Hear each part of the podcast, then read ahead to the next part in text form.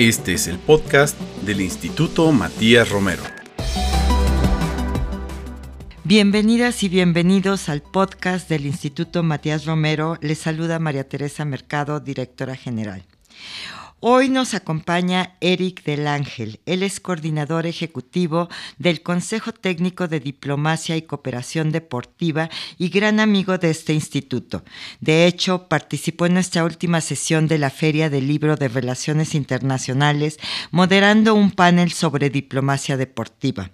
Por ello, Eric, pues eh, a nosotros nos gustaría seguir profundizando en este tema y charlar sobre la contribución de diplomáticos mexicanos en la creación del movimiento olímpico de México a propósito pues del centenario del Comité Olímpico Mexicano y los próximos Juegos Olímpicos de París. Bienvenido. Muchas gracias, embajadora. Es un gusto estar aquí en el instituto y gracias por abrir las puertas de este espacio tan valorado del podcast del Instituto Matías Romero y es un gusto compartir con todos ustedes. Muchas gracias, Eric. Pues eh, sin más, eh, creo que comenzamos y eh, para introducir a la audiencia a este tema, me gustaría comenzar con que nos platiques sobre qué es el olimpismo y cuál es el origen del movimiento olímpico mexicano.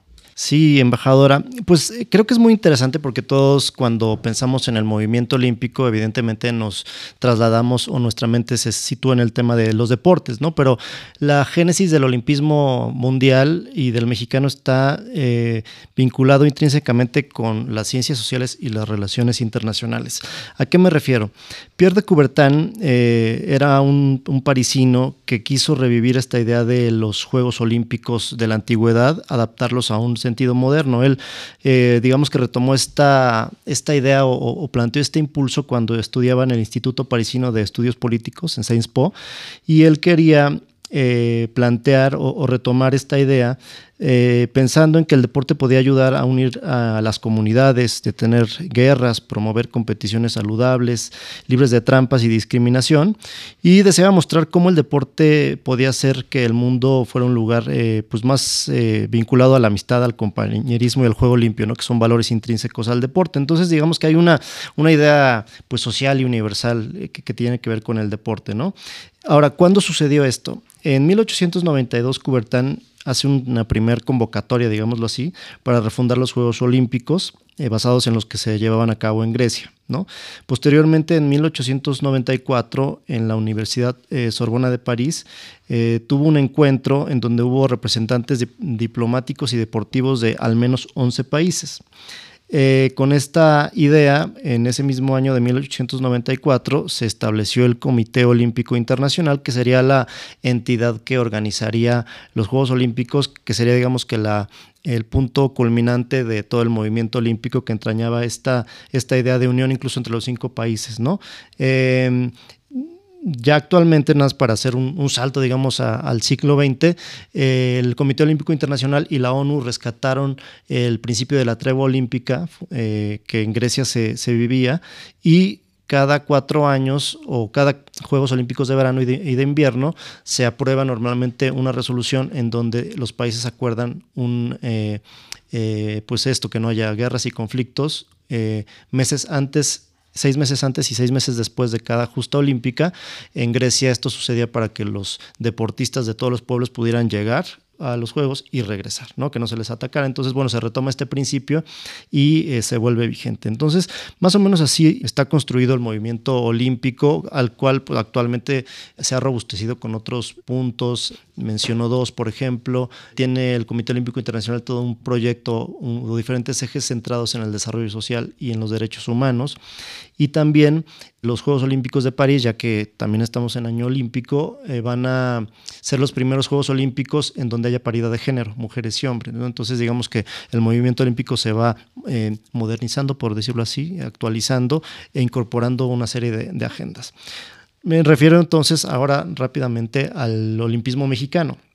Bueno, en estos años que, en donde Pierre de Coubertin estaba desarrollando todas estas ideas y convocando en París estos movimientos, había diplomáticos mexicanos y deportistas y diplomáticos mexicanos que estaban asentados en París desarrollando una serie de, de encomiendas intrínsecas a su labor y no hay documentos concluyentes, una carta que diga, ah, mira, este Pierre de Coubertin este, conoció al diplomático tal o no, pero es evidente que por los años hay relaciones y hay incorporación de, de México. Entonces, las primeras Olimpiadas Juegos Olímpicos modernos son en 1900 en París, ¿no? en medio de toda esta ebullición del nuevo olimpismo. En 1902, Pierre de Coubertin envía una carta a Porfirio Díaz en la que solicita que Miguel de Beistegui, que en ese momento era primer secretario de la legación de México en Bélgica, fuera el representante de México ante el Comité Olímpico Internacional. Posteriormente, eh, Miguel de Beistegui en 1913 lleva a cabo un primer intento para conformar el Comité Olímpico Mexicano, en donde otro diplomático o exdiplomático en ese momento como Pedro Rincón Gallardo y Terreros era el primer presidente de SECOM por el contexto en México de el golpe de estado de Huerta contra Madero, pues eh, la, vida este, pública en México se ve trastocada, no logra consolidarse ese primer intento, por ejemplo, pero después, en 1923, se establece finalmente el primer Comité Olímpico Mexicano, en donde Miguel de Beistegui sigue siendo el operador. Digamos, él nunca fue el presidente del Comité Olímpico Mexicano, pero hay diversos documentos en los cuales el mismo Pierre de Coubertin eh, aclara, ¿no? O dice, bueno, el único autorizado en México para ver los temas del Comité Olímpico es Miguel de Beistegui. Eh, ahora hablaremos un poco más eh, quizá de Miguel de Beistegui eh, para ver cuáles son estos posibles vínculos y toda su trayectoria diplomática. Muchas gracias, Eric. Sin duda, la diplomacia deportiva forma parte pues de esas otras diplomacias que no se dan solamente entre los estados, sino también entre las organizaciones de la sociedad civil, las organizaciones no gubernamentales, en fin, ese poder también suave que tienen los países para pues fomentar otro tipo de relaciones eh, con otros actores internacionales. Y bueno, en este momento quisiera yo mencionar que pues precisamente tú señalaste Naciones Unidas y Naciones Unidas reconoce el papel del deporte para promover la paz y la seguridad internacional, así como el desarrollo sostenible y precisamente porque fomenta valores muy importantes como son la equidad, el trabajo de equipo, la disciplina, la inclusión, la perseverancia, pues entre otros, ¿no? Entonces me parece muy interesante hablar de esta diplomacia deportiva y que todos conozcan qué es esta diplomacia que, que llevamos a cabo también en la Cancillería mexicana. Y bueno, pues a propósito de todo esto, Eric, la coordinación ejecutiva del Consejo Técnico de Diplomacia y Cooperación Deportiva de la Secretaría de Relaciones Exteriores, en colaboración con nuestro instituto, publicará vía digital la investigación Los diplomáticos del Olimpismo Mexicano. ¿Nos podrías platicar en qué consiste este proyecto y quiénes fueron estos personajes? De la diplomacia que impulsaron el olimpismo y qué acontecía en el mundo que les incitó a tomar este tema. Lo mencionabas un poco, pero no sé si quisieras hablar un poco más sobre esto. Sí, muchas gracias, embajadora.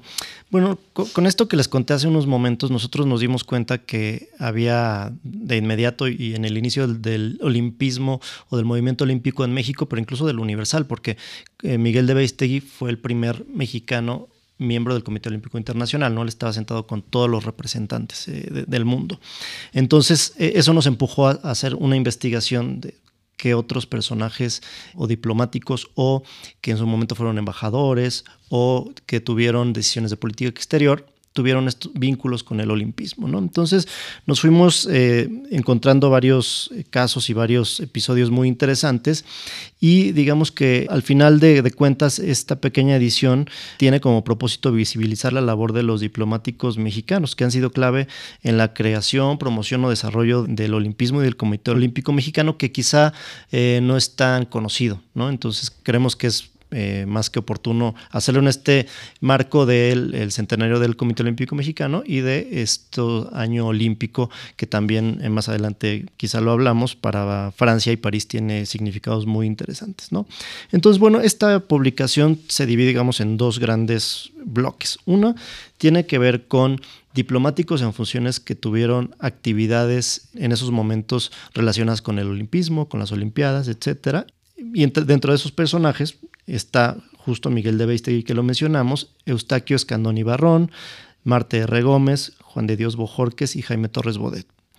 Y después la otra parte del, del texto son personajes que en algún momento fueron embajadores, ministros, secretarios de Relaciones Exteriores, etcétera, y que también tuvieron un papel importante en todo este tema olímpico. Entonces, en ese segundo contexto o escenario podemos destacar a Pedro Rincón Gallardo y Terreros, a Moisés Sáenz, a Roberto Casellas y a Marcelo Ebrard en los últimos años podemos abundar sobre algunos casos o usted me dice.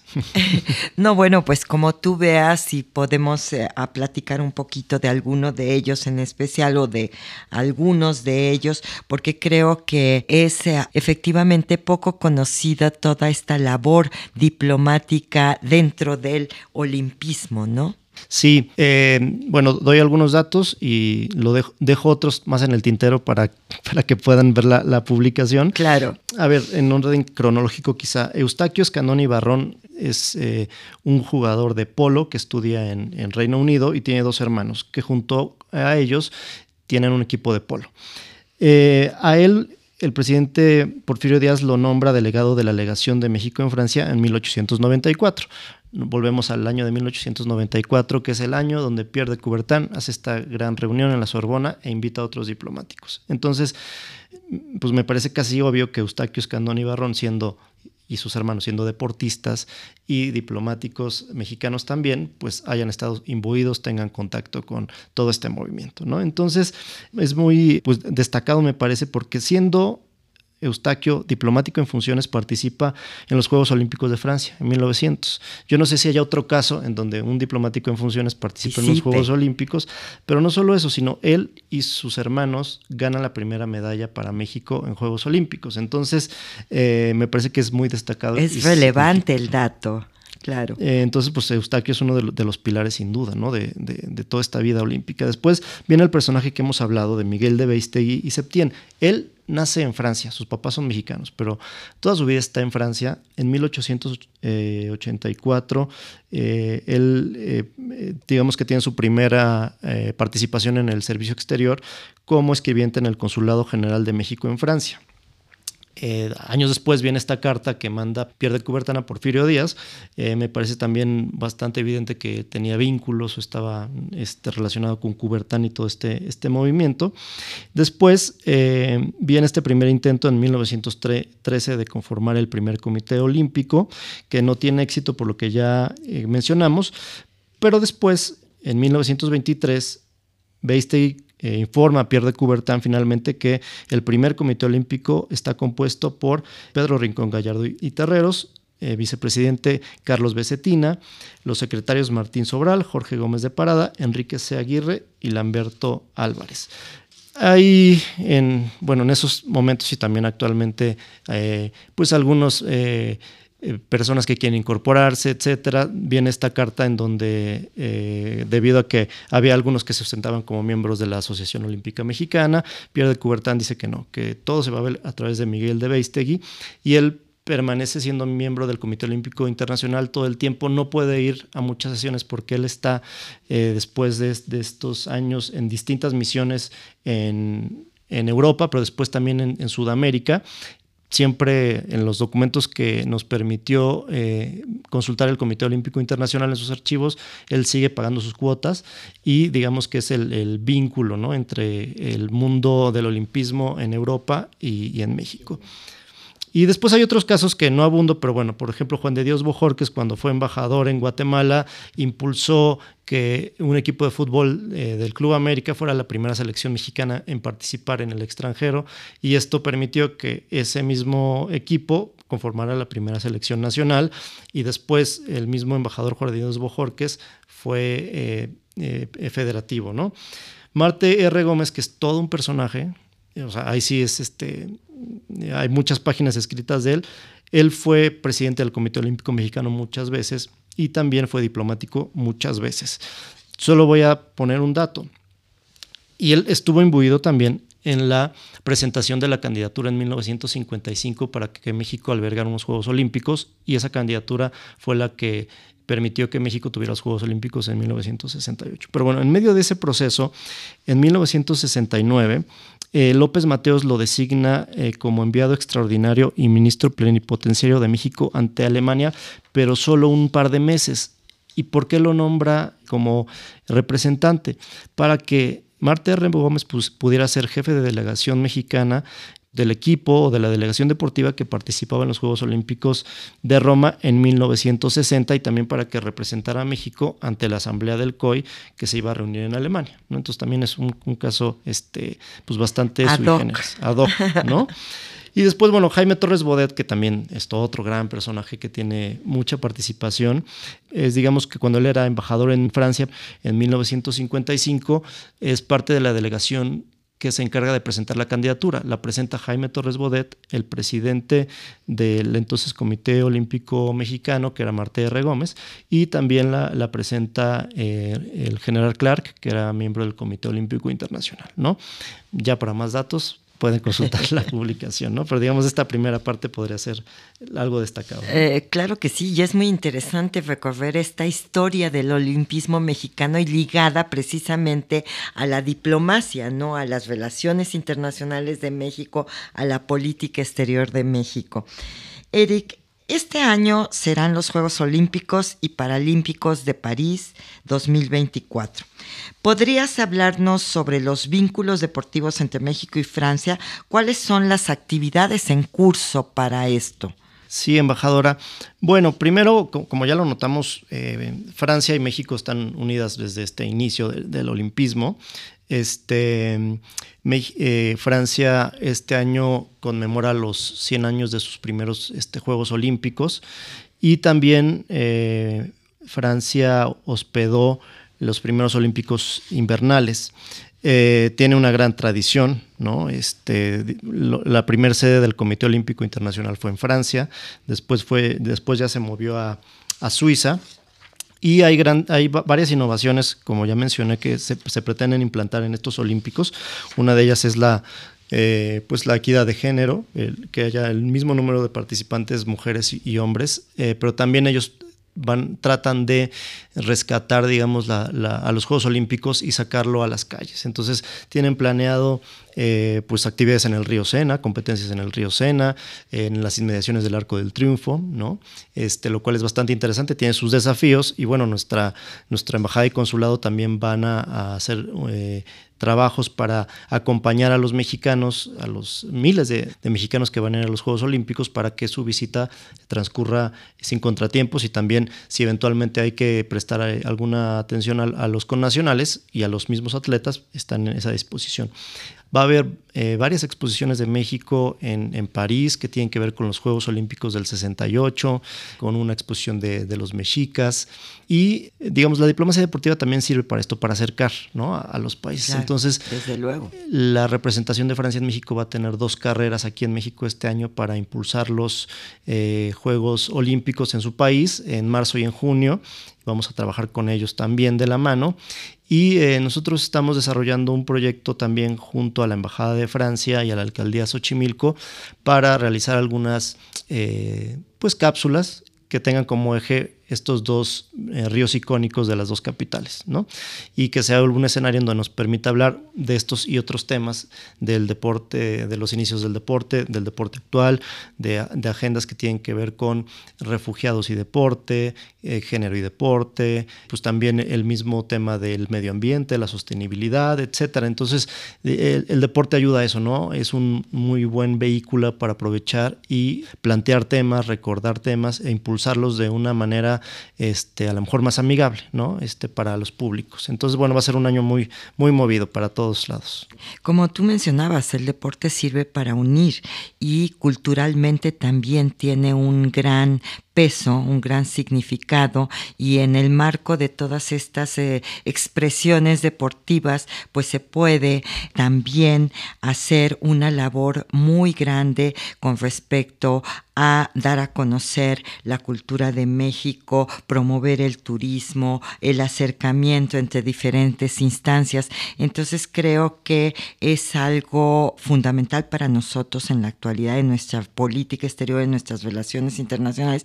Y sin duda este año va a ser un año importante por estos juegos y estaremos atentos y yo le pido a toda la audiencia que esté atenta a todas las actividades que se desarrollarán en este contexto. Eric, pues eh, muchas gracias, pero para finalizar, quisiera que nos dieras tus reflexiones finales sobre cuál es el horizonte del deporte como herramienta suave. Lo mencionamos ahorita, pero quisiera tus comentarios y cómo calificas la evolución del olimpismo en México y en el mundo. Claro, embajadora. Eh, bueno, a ver, empiezo por lo final y creo que es válido hacerle promoción a la publicación que sacaremos en conjunto, que precisamente se enmarca en este año olímpico y como, ya lo dijimos, ¿no? Nosotros descubrimos también en esta publicación que hay evidentemente una evolución del eh, movimiento olímpico en México y estos diplomáticos o personajes eh, que tuvieron vínculos con el olimpismo han estado presentes y han sido protagonistas de este proceso podemos ver en los primeros años que, eh, aquí mencionamos en 1900 o 1894 al 1923, una etapa de, inicios o génesis del movimiento olímpico donde están todos estos diplomáticos siendo actores principales. Después hay un proceso que podríamos denominarle de consolidación del movimiento olímpico, que es del 23 eh, al 66 eh, o, 55, en donde México empieza a organizar Juegos Panamericanos, Juegos Centroamericanos y logra, después de dos intentos, obtener la sede de los Juegos Olímpicos y en este proceso también, como mencionamos, interviene Torres Bodet, Roberto Casella. Y después del 68 a la actualidad, pues hay una maduración del movimiento olímpico donde, bueno, eh, México ha seguido organizando eh, justas regionales hay una, digamos que la idea de que México organice unos Juegos Olímpicos no, no es algo extraño, muy lejano, digamos que, se ha logrado sociabilizar o permear y también en esta última etapa diplomáticos mexicanos han este, sido protagonistas, ¿no? Y por el otro lado, bueno, el, el deporte tiene alcances universales, mundiales muy poderosos por un lado, como usted señaló, por los valores intrínsecos que tiene, pero también ha habido un proceso de universalización y de comercialización del deporte. Entonces, es eh, incluso un producto tiene ligas muy poderosas, tiene deportistas eh, que a veces su, misma influencia puede ser mayor a la de muchos otros actores este, públicos y claro, los grandes eventos deportivos, las, las coronas, digamos, son los Juegos Olímpicos y el Mundial, por cierto, México le tocará en 2026 organizar junto con Estados Unidos y Canadá un mundial y va a ser el primer país que organice tres mundiales. ¿no? Eh, entonces, esto es un vehículo muy poderoso, eh, muy profundo y eh, es una herramienta que la política exterior puede incorporar como parte de, de, sus elementos para llegar pues a públicos o sociedades, pero también a gobiernos, a países. Eh, hay otros eh, países que tienen tradiciones de más años en términos de diplomacia deportiva y eh, México está incursionando en los últimos años en, desarrollar estas herramientas, en tratar de eh, tener una suerte como de, armonía, de, equiparar discursos, de, acercar narrativas con actores deportivos, etcétera, para ayudar a México a posicionarse en el exterior también de la mano de estos otros mensajes. ¿no? Claro, sí, sin duda muy interesante todo lo que nos has platicado. Hemos aprendido además muchísimo con esta plática y estoy segura que nuestra audiencia también. Eh, agradecemos a, pues a nuestro auditorio habernos escuchado, pero sobre todo a Eric por acompañarnos en este capítulo y abrirnos más la visión de lo que es el olimpismo mexicano. Muchas gracias, Eric. Gracias nuevamente a ustedes. Eh, la verdad es que el Matías Romero y este podcast es una, una referencia para una serie de temas eh, que tienen que ver con relaciones internacionales y política exterior. Entonces, con esa amplitud y apertura que tiene siempre el Matías Romero, creo que este, estamos muy bien cobijados para incorporar este tema y estamos seguros que, como lo hemos hecho con anterioridad, seguiremos colaborando. Muchas gracias. Muchas gracias a ti nuevamente. Bueno, nos escuchamos en el siguiente episodio. Muchas gracias a todos. Puedes consultar el resto de los podcasts y MR en Spotify, Apple Podcast y SoundCloud, así como en el sitio web del Instituto Matías Romero. Este podcast es una producción de la Dirección de Difusión del Instituto Matías Romero.